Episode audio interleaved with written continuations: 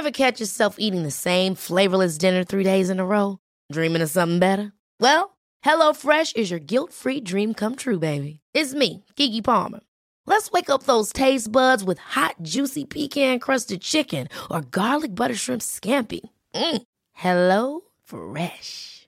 Stop dreaming of all the delicious possibilities and dig in at HelloFresh.com. Let's get this dinner party started.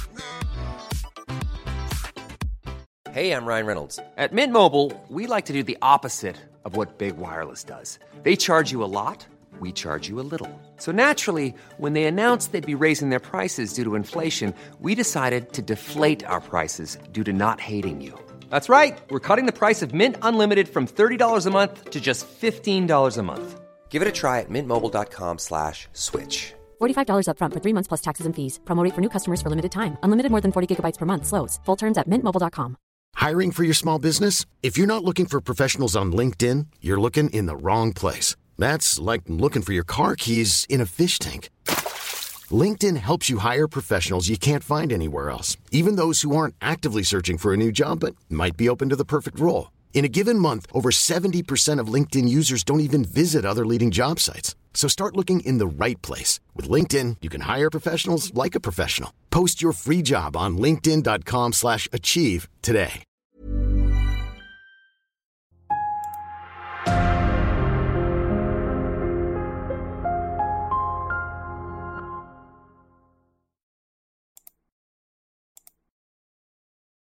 Bonjour, bienvenue sur la chaîne Philo et Littéraire. Aujourd'hui, on va essayer d'étudier ensemble ce qui m'apparaît comme étant un malentendu autour de la notion de liberté chez Spinoza.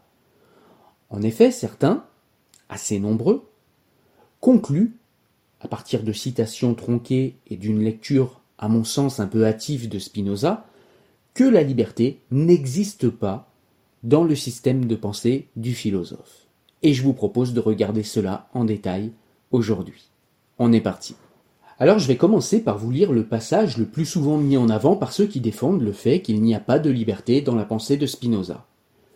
Souvent ils citent une correspondance entre Spinoza et Schuller, où Spinoza écrit à son ami Schuller ceci. Une pierre, par exemple, reçoit d'une cause extérieure qui la pousse une certaine quantité de mouvement et l'impulsion de la cause extérieure venant à cesser, elle continuera à se mouvoir nécessairement.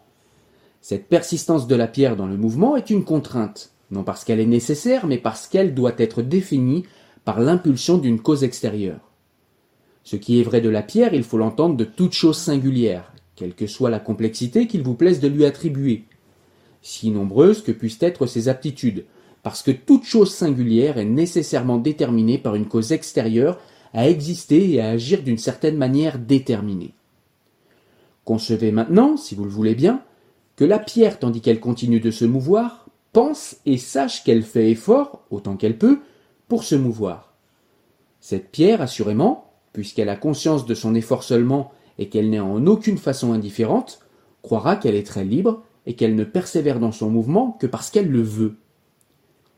Telle est cette liberté humaine que tous se vantent de posséder et qui consiste en cela seul que les hommes ont conscience de leurs appétits et ignorent les causes qui les déterminent. Un enfant croit librement à le lait, un jeune garçon irrité vouloir se venger, et s'il est poltron, vouloir fuir. Un ivrogne croit dire par un libre décret de son âme ce qu'ensuite, revenu à la sobriété, il aurait voulu taire. De même un délirant, un bavard, et bien d'autres de même farine, croient agir par un libre décret de l'âme et non se laisser contraindre. Ce préjugé étant naturel, congénital parmi tous les hommes, il ne s'en libère pas aisément.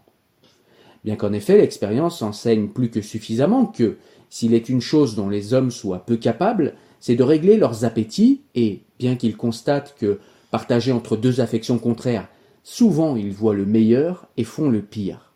Ils croient cependant qu'ils sont libres, et cela parce qu'il y a certaines choses n'excitant en eux qu'un appétit léger, aisément maîtrisé par le souvenir fréquemment rappelé de quelques autres choses. Analysons maintenant le passage que je viens de lire. En réalité, il s'agit ici d'une critique de la notion ordinaire de libre arbitre et de liberté.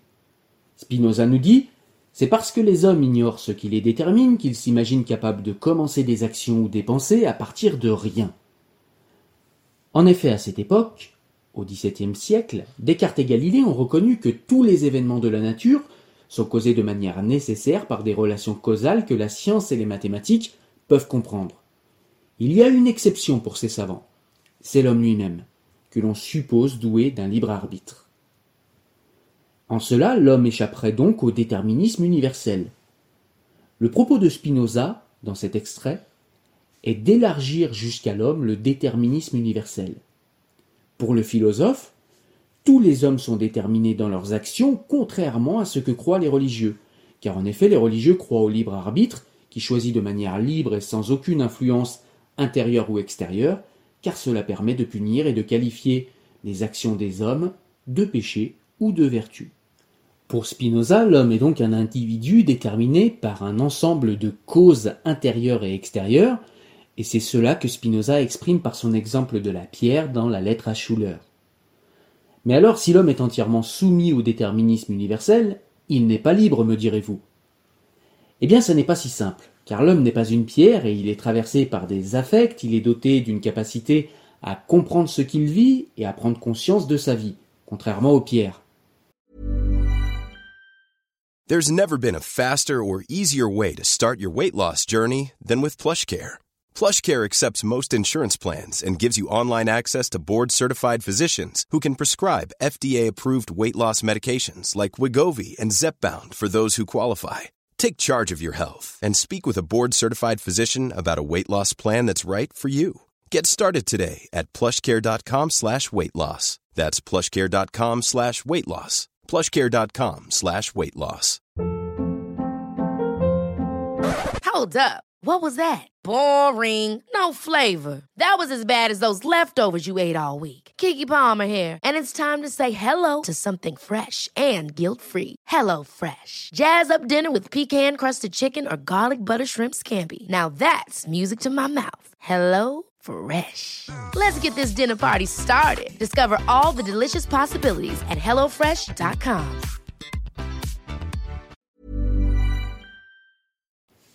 Si l'homme pense les choses, contrairement aux pierres, il est donc capable de se libérer des illusions de la liberté dont parle Spinoza dans la lettre à Schuller. Pour Spinoza, la connaissance est l'outil principal de la liberté, contrairement à ceux qui pensent que le libre arbitre est autonome et inné dans chaque individu. Pour Spinoza, il n'y a pas de libre arbitre en tant que tel, car comme le dit le philosophe, l'homme n'est pas un empire dans un empire, c'est-à-dire que l'homme et ses pensées sont eux aussi, comme le reste du monde physique, soumis au déterminisme universel de la vie. Ainsi, à la lumière de ce qu'on vient de dire, le libre arbitre, dans la pensée de Spinoza, n'existe pas. Si le libre arbitre est inexistant dans la pensée de Spinoza, est-ce pour autant que la liberté est absente de la pensée du philosophe? Eh bien la liberté n'est semble-t-il pas pour autant absente de la pensée du philosophe, car nous pouvons accumuler des connaissances, nous dit Spinoza, dans la partie 5 de son éthique, afin de nous libérer de nos illusions de liberté et afin de nous diriger vers une liberté plus certaine par la gestion de nos contingences intérieures que sont les passions et les affects, comme le philosophe l'explique également dans la partie 5 de l'éthique. De plus, pour Spinoza, la connaissance des causes qui nous déterminent permet une émancipation partielle de nos déterminismes. Ainsi, pour Spinoza, la liberté n'est jamais absolue, elle est plus ou moins présente en fonction de nos connaissances accumulées. C'est pour cela que pour Spinoza, la liberté n'est pas innée. Elle est le résultat d'un long chemin d'émancipation par l'effort conscient d'accumulation de connaissances tout au long de sa vie.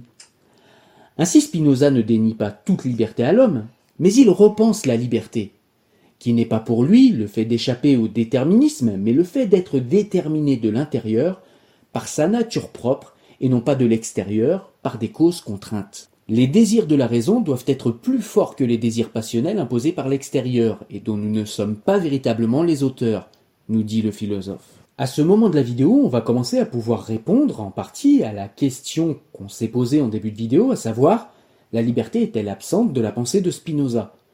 Eh bien, nous avons vu que non, pas totalement.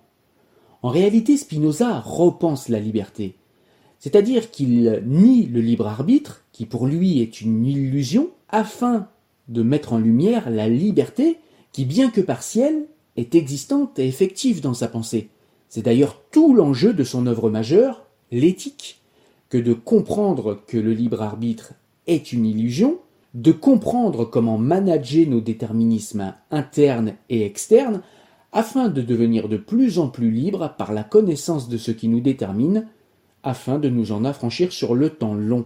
Car la connaissance demande non seulement du temps, mais un effort conscient très important. On pourrait d'ailleurs voir dans l'éthique de Spinoza une sorte de psychanalyse, même si évidemment le mot n'existe pas à l'époque, visant à comprendre nos déterminismes intellectuels et passionnels afin de nous libérer. D'ailleurs, Freud s'est réclamé de Spinoza dans son travail sur l'inconscient.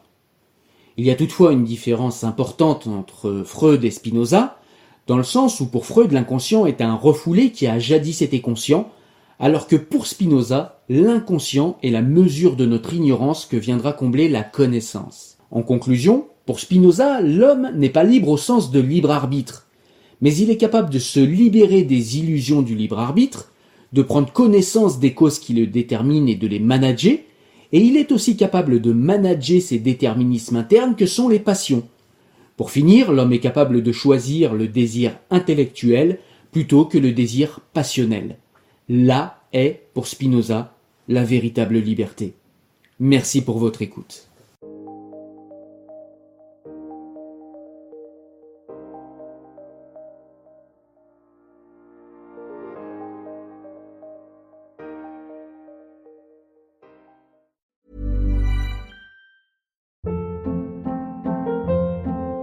Hold up. What was that? Boring. No flavor. That was as bad as those leftovers you ate all week. Kiki Palmer here, and it's time to say hello to something fresh and guilt-free. Hello Fresh. Jazz up dinner with pecan-crusted chicken or garlic butter shrimp scampi. Now that's music to my mouth. Hello Fresh. Let's get this dinner party started. Discover all the delicious possibilities at hellofresh.com.